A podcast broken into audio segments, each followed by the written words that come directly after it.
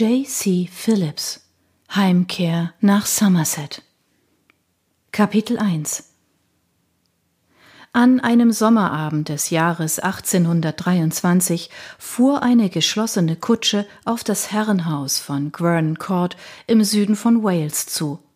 Schon von weitem konnte man vom Haus her die Musik hören, die eine leichte Sommerbrise von den Bergen herübertrug. Der Wagen rollte über die von Büschen gesäumte Kieseinfahrt hinunter, vor dem bereits mehrere Kutschen standen. Das große, zweistöckige Herrenhaus wirkte in der Abenddämmerung einladend und warm.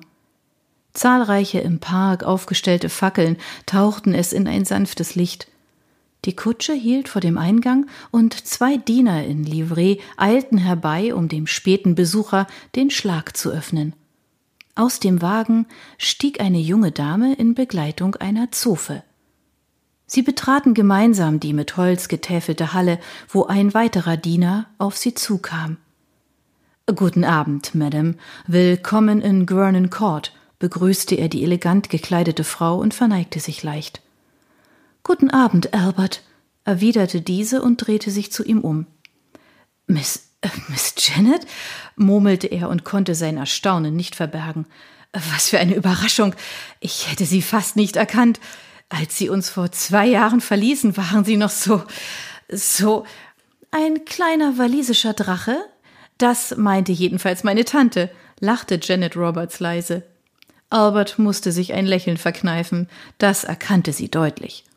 Janet überprüfte in einem Spiegel in der Halle noch einmal den Sitz ihrer Frisur und ihres Kleides. Sie hatten die letzte Nacht Gottlob in einer nahen Kutschenstation verbringen können.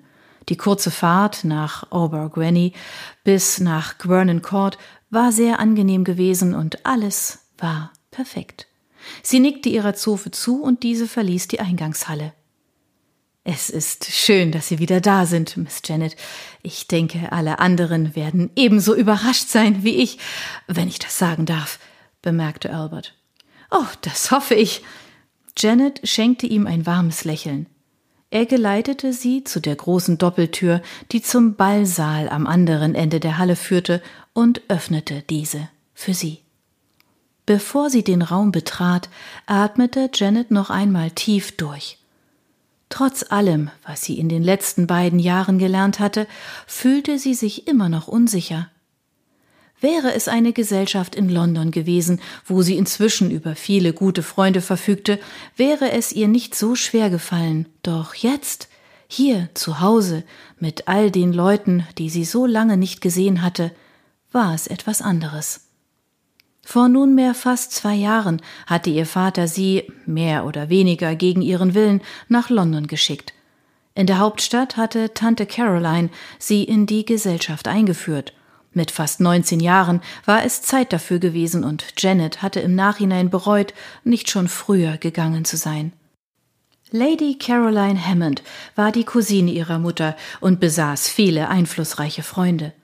Nach anfänglichem Zögern und noch immer leichtem Widerstand hatte Janet mit Freude alles gelernt, was aus jungen Mädchen junge Ladies machte. Ein Hauslehrer hatte sie täglich in Französisch, Konversation, Tanz, Musik und Literatur unterrichtet und auch Janets Interesse für die Naturwissenschaften gefördert. Sie hatte gelernt, sich in jeder Situation anmutig und elegant zu bewegen, und ihre Garderobe war auf dem Stand der neuesten Mode. Janet wusste genau, welche Kleidung mit welcher Frisur und welchem Schmuck ihre natürliche Schönheit und ihre schlanke Figur am besten zur Geltung brachte. Für den heutigen Abend hatte sie ein malvenfarbenes Kleid aus leichter Seide gewählt, das mit champagnerfarbener Spitze besetzt war dazu lange Abendhandschuhe von der gleichen Farbe.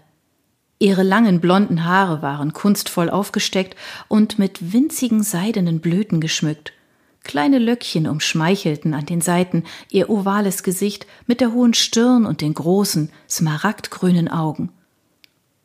Janet biss sich auf die Lippen und blickte einen Moment auf ihre zitternden Finger.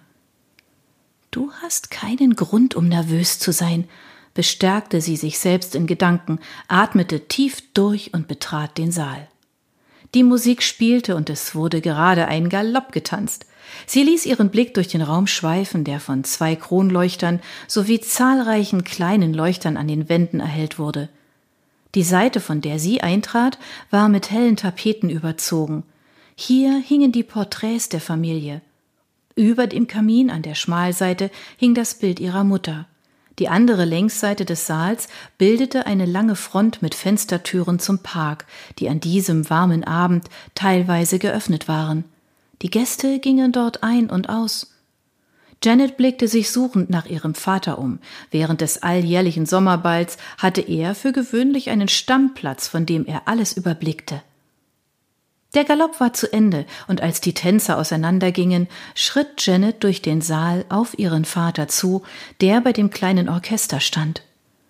Sie spürte, wie man ihr hinterherblickte und hörte einige der Gäste miteinander flüstern. Ihr Vater kehrte ihr den Rücken zu. Neben ihm erblickte Janet ihre ältere Schwester, Dorothy in einem zartgrünen Kleid. Diese sah sie als erste. Janet?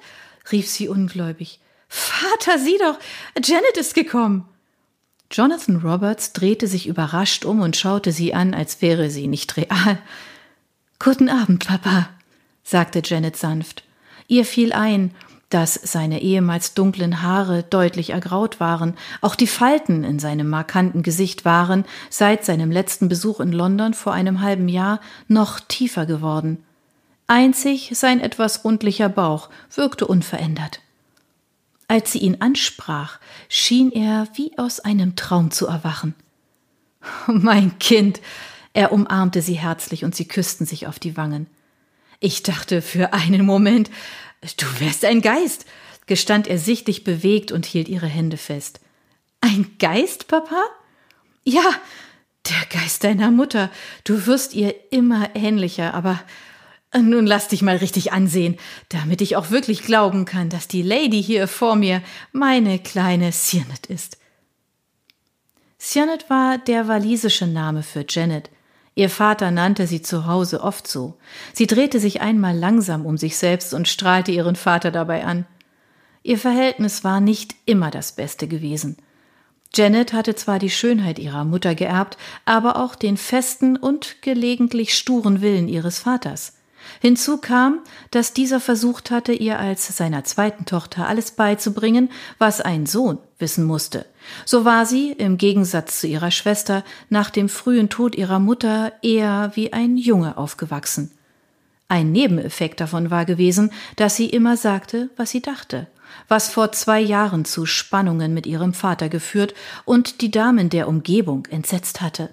Tante Caroline hatte alle Mühe gehabt, die Entwicklung ihrer Nichte in die rechte Bahn zu leiten.